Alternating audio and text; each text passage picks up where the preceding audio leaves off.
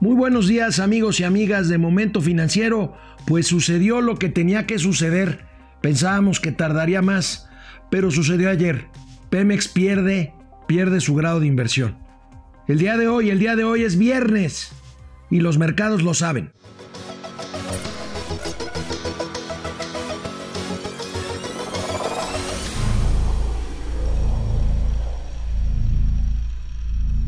Al día siguiente, al día siguiente de que la calificadora Fitch redujera un escalón precisamente la calificación de la deuda soberana de México y Moody's cambiara la perspectiva de estable a negativa también de la deuda soberana mexicana, la propia calificadora Fitch da un severo golpe a las posibilidades financieras de petróleos mexicanos, la mayor empresa mexicana, la de mayor deuda en el mundo de las empresas petroleras, 100 mil millones de dólares, 107 mil millones de dólares de deuda. Fitch, Fitch le rebaja la calificación y ya estaba en el límite.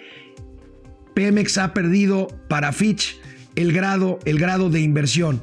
Ya está por debajo del límite de grado de inversión, está en modo especulativo. Algunos más severos le llaman que ya el nivel de bonos basura pero ¿qué quiere decir esto?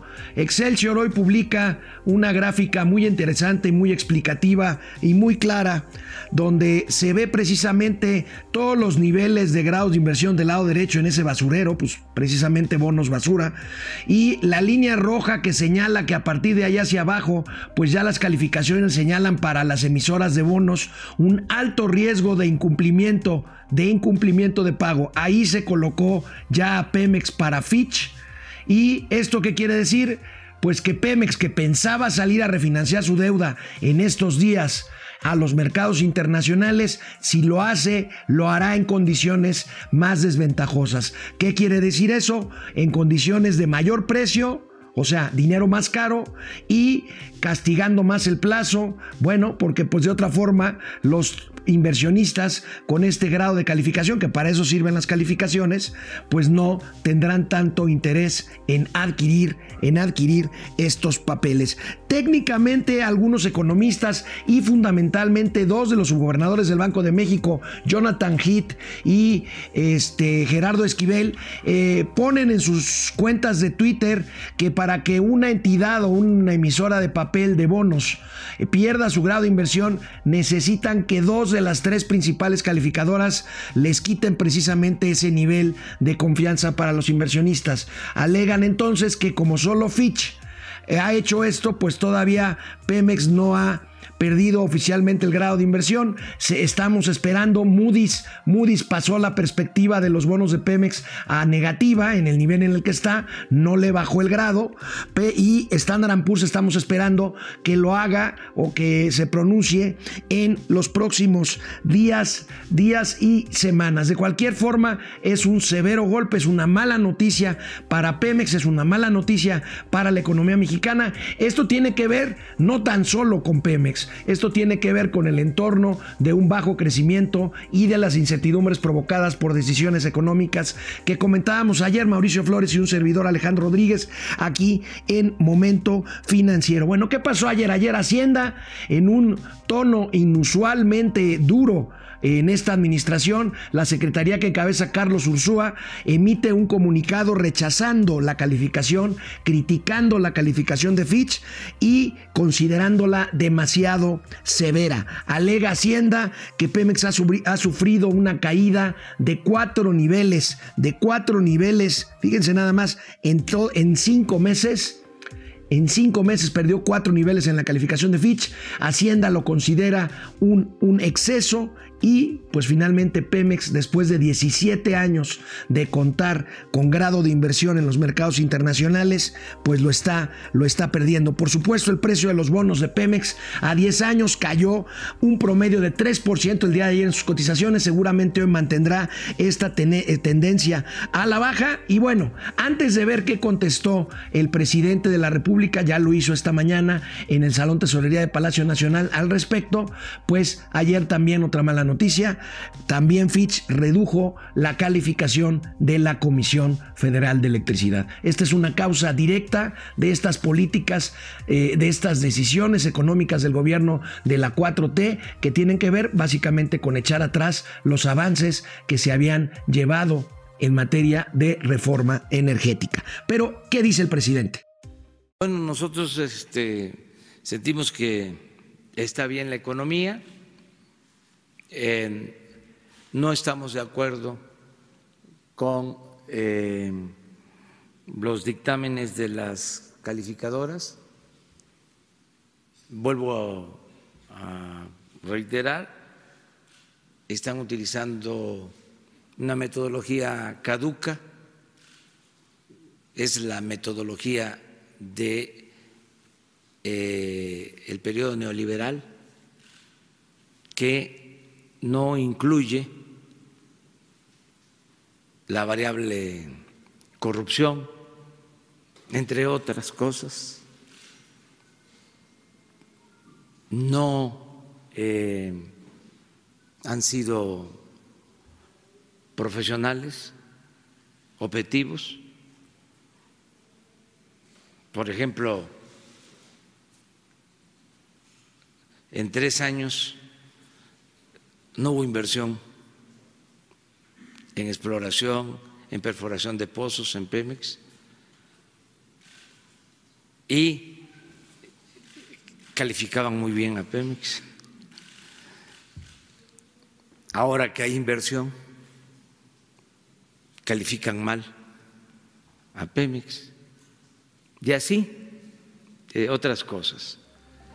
Pemex había mantenido, había mantenido la calificación porque había, había un plan de negocios y había un esfuerzo por quitar deuda y sanear finanzas de la empresa. Por supuesto, es una empresa con una gran carga eh, fiscal y una gran carga laboral, pero el presidente no se quedó en descalificar a las calificadoras. Veamos qué más dijo. Que no fueron objetivos, no fueron profesionales eh, los técnicos de las calificadoras, y esto pues lo digo porque eh, se hicieron de la vista gorda durante el tiempo del desmantelamiento de Pemex, de la caída de la producción de Pemex, del endeudamiento de Pemex. ¿Dónde estaban? ¿No vieron nada de eso? La gran corrupción en Pemex. Y a los cinco meses se dan cuenta, cinco meses en nuestro gobierno, de que está mal Pemex. ¿Por qué el silencio cómplice tanto tiempo? Entonces, con todo respeto, o sea, es eh, hablar eh, con claridad y siempre con la verdad. Nadie debe de ofenderse, o sea, es Además, muy fraterno todo, este, respetuoso, pero es bueno el debate, es muy interesante. La agencia Moody's ayer había contestado al presidente de la República que sí, que sí consideraban el factor de la corrupción en sus calificaciones, pero dijo algo que dolió, que dolió y mucho a las entrañas de la 4T, que con todo y sus problemas el presidente Enrique Peña Nieto había entregado las finanzas de Pemex y las finanzas del país en mejor situación de las que se encuentran ahora. Ahí está la opinión del presidente eh, eh, López Obrador, que bueno, antes de entrar al tema de cómo va la negociación en Estados Unidos para el tema de los aranceles, pues por supuesto que el presidente habló también de economía y habló, habló del tipo de cambio. Seguimos eh, con un peso fuerte, eh, la depreciación de estos días eh, no ha significado eh, caer a los tiempos anteriores. Es decir, en todo el periodo ha habido aún con lo de esta semana una apreciación del peso. Y ahí están los datos. El hecho es que en los últimos días, sobre todo a raíz de las amenazas de Trump, el tipo de cambio tuvo eh, el tipo de cambio, el peso mexicano tuvo una caída que no se veía desde octubre, noviembre del año pasado en términos de lo descendente de la caída. Y bueno, lo que falta, si, si Trump va cumpliendo sus amenazas escalonadas de imponer de 5 en 5% a los productos que, se exportan a los Estados Unidos desde, desde México, pues el tipo de cambio se va a seguir, se va a seguir yendo para abajo. Y precisamente el día de hoy, hace unos minutos, Marcelo Ebrar llegó a la sede el Departamento de Estado para lo que es el tercer día de pláticas y de negociaciones que, repito, como ayer les dije, pues son más bien de tema migratorio que del tema comercial, pues porque esa es la condición que pone Trump. Veamos aquí el momento de llegada esta mañana de Marcelo Ebrard al Departamento de Estado.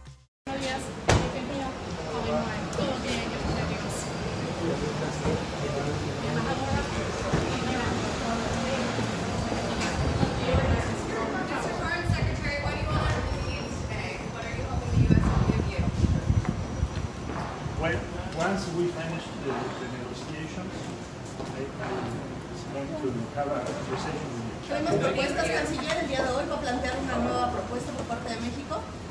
Vamos a ver. Bueno.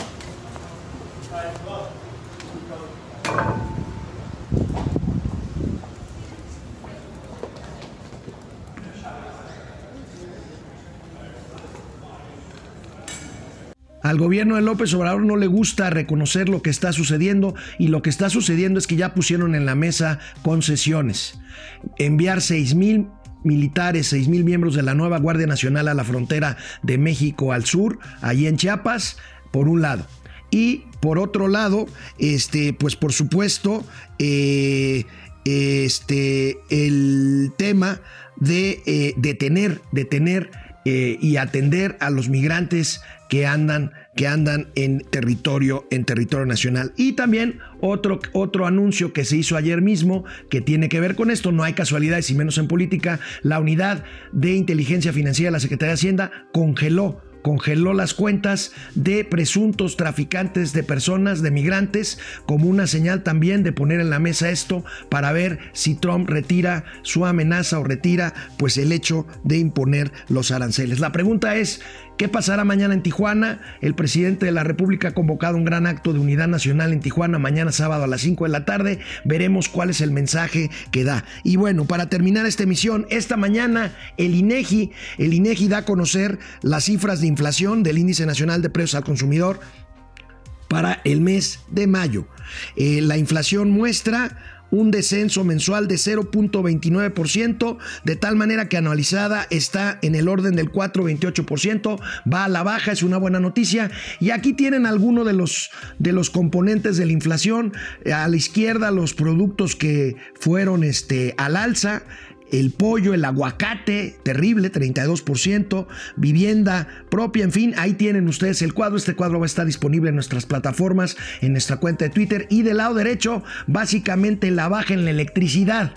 Pero bueno, no se emocione usted tanto aquí en el centro y sur de la, del país porque esta baja del 20.54% en la electricidad tiene que ver con el inicio del periodo de calor en el norte del país, que implica un subsidio muy importante a las tarifas de luz por los aires acondicionados y que, por lo tanto, inciden en el precio que los usuarios pasan o pagan, perdón, por la luz en sus casas. Pues bueno, así, así llegamos al final de esta semana de emisiones de Momento Financiero. Hoy es el Día de la Libertad de Expresión. Seguimos ejerciéndola con dignidad Condenamos actos como el de ayer en el que un bloguero o youtubero de Los Mochis, Sinaloa, cuyo nombre no quiero ni decir para no hacerle propaganda a este infeliz que llamó prostitutas de la información a nuestras compañeras que cubren diariamente las mañaneras del presidente López Obrador. La solidaridad a todas ellas, en especial a nuestra compañera de Diario de Confianza, Steffi Ochoa.